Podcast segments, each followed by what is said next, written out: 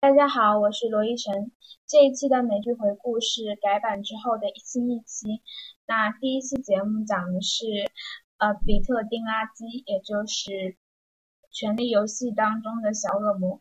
其实我觉得他的名字有点拗口，所以我可能以下就简称他吧，就不会嗯提他的全名。他是在一九六九年出生于新泽西，他跟我妈妈是同年的。虽然看起来感觉还比较年轻，可能是因为身高的原因显得很年轻。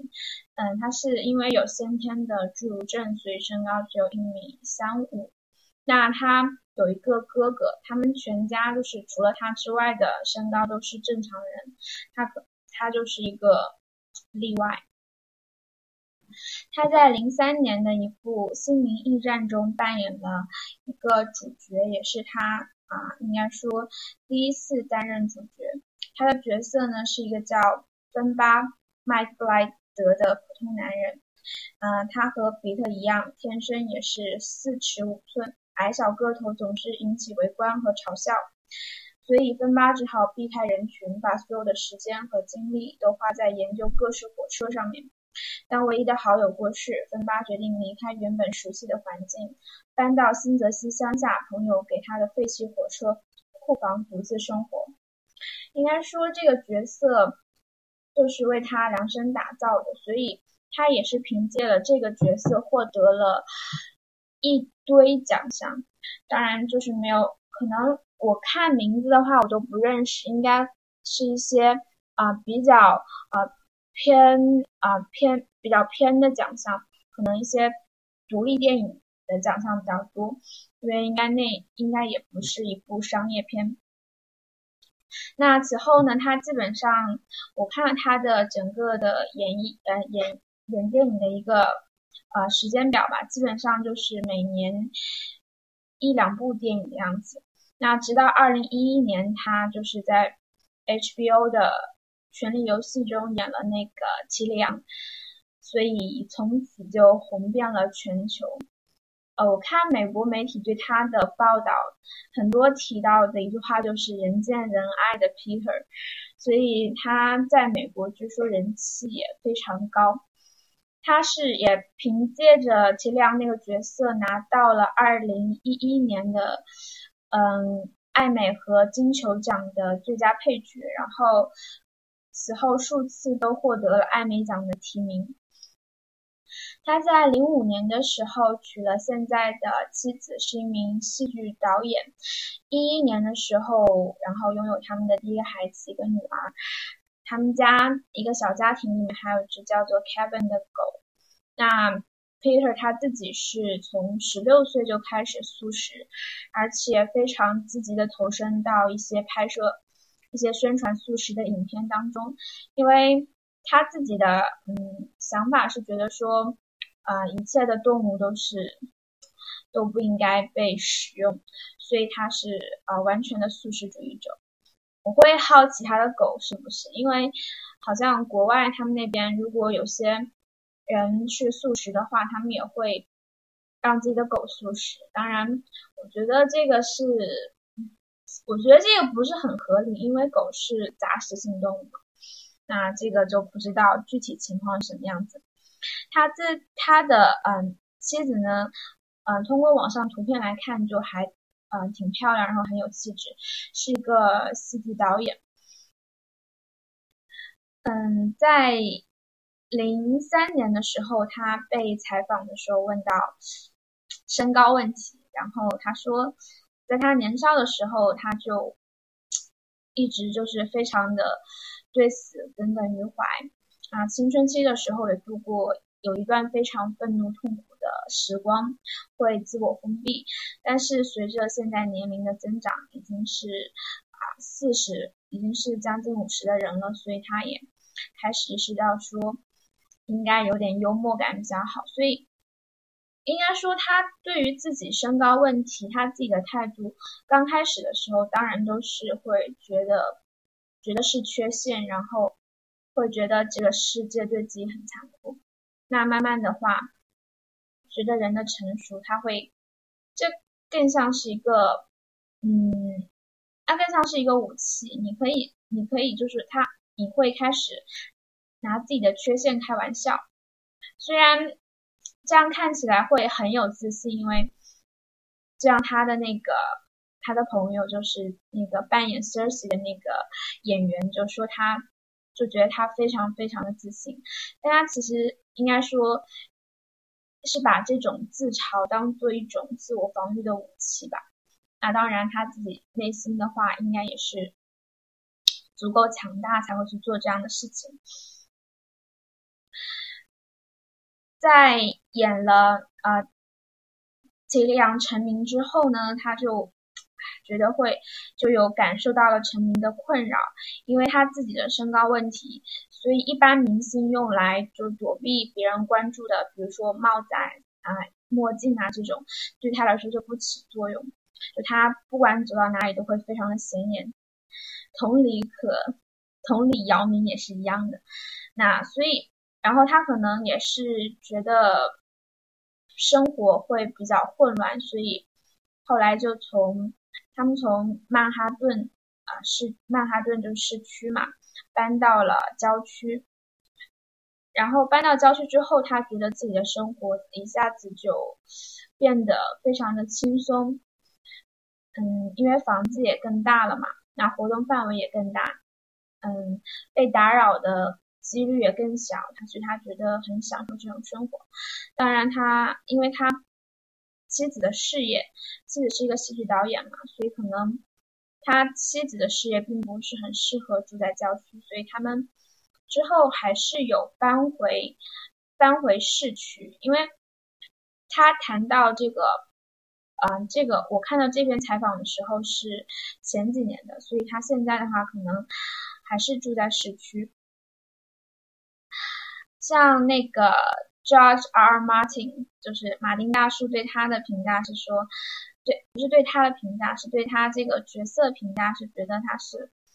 尽量，就是非常有智慧，他能让身边的每个人都接受他，不管是嗯同盟还是那些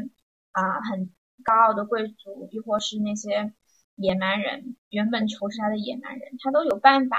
跟各种各样的人打交道，就是三教九流他都能够应付的过来，就是他有这种一种生存的智慧吧。那 Peter 他自己就是谈到这个角色的时候还挺有意思的，因为他在一四年参加那个嗯大卫莱特曼的那个 show 的时候，他自己他承认说他从没有看过原著，而且。刚开始就是接到这个剧本的时候，他也觉得剧情很奇怪，嗯，还开玩笑说那个马丁可能会因为这个杀死他。在他的在他的心中，嗯，齐力阳是一个自己的高傲版或者说是自大版。他觉得在啊扮演了这个角色，就长时间扮演这个角色之后，他自己的。就平常的一些行为方式，可能也或多或少的会受到影响。那他觉得齐良是一个更加完美、更加棒的自己，所以从那种影片到真实生活，他会感觉到有落差，就是自己好像并不能像齐良那样把所有事情都做得尽善尽美。嗯，然后说就像是很多演演过那种有超能力的。超能力的演员，就扮演过超人的人，他们可能，嗯，真正到现实生活当中也会有那种很强烈的落差。那在影片中，你可以飞檐走壁，你可以隐身，你可以做各种各样嗯做不到的事情。然后那一瞬间可能会有某种幻觉，觉得自己真的是无所不能。但回到现实生活中的时候，发现说自己还是个普通人，就是那个过程还是会比较痛苦。特别是当你适应了那个角色之后，嗯，比较有意思的是，他谈到了他就是童年的时候的一些呃表演经历吧。他六七岁的时候，他就是他有一个，他会他他会和他的哥哥一起，就是在家里面，嗯，给附近的老人表演一些搞笑逗乐的那种节目。他们的一个常规节目是关于一个小丑。他在里面就是扮演那个小丑嘛，他会戴假发，但是不穿小丑的衣服，因为他自己说，他从小对于这种带有羞辱性的东西都很敏感，他觉得自己不应该自取其辱吧，所以就只戴了假发。然后他的整个的戏份就是很简单，就是骑上三轮车之后，然后摔倒，然后骑上又接着摔倒，就是一直这样重，就重复做这种动作，应该是那种很怎么讲呢？就是那种我们讲那种拿残疾人开玩笑的时候，就是那种残疾人会演那种带有缺陷性的搞笑节目，就是这样的。然后一一一大帮老年人围在旁边看。他自己回想起来，就是回想起来这个经历，会觉得有点悲伤，因为你想一个小男孩在那里不断的，一个有身体有缺陷的小男孩，不断的去表演这种这种跌落啊，要嗯起来跌倒，起来跌倒这种这种戏的时候，还是会觉得很很很悲伤，会觉得，但是他后来自己又说说，可能。基本上每个演员都会有类似的经历，就是刚开始的时候都会有一点经受这种痛苦吧，那种类似于自我折磨式的痛苦，我要把自己啊抛开来，然后给别人看。那表演的话就是这个样子。我印象比较深刻的是他谈到他呃父母对他的教育方式，因为他是有先天性的侏儒症嘛。那我们会觉得说，他父母应该从小就处处照顾他。那当然，他确实家庭生活还很幸福。但他父母的话就是，呃，从来不会把放在高处东西搬下来，因为他们希望说他能够习惯，就是现实生活就是这个样子，就是有些东西是放在你够不着的地方。那如果你想要的话，那你就要自己爬上去拿。所以他可能这也。就这些细节造就他以后的这种性格，就是一些啊，就是比较拼，然后比较敢想敢做，他不会纠结于自己的缺陷，所以他自己在选角色的时候也是，他是他是有原则，就是不会不接那种就那种比如说小矮人啊这种角色，那种类似于除呃非人类的这种特殊物种这种角色，他觉得他就是一个正常的人。那他可以演出一些正常的角色，一个有身体缺陷的正常男人，那才是他想要去塑造的角色。另外还有一点的话，是因为他的侏儒症是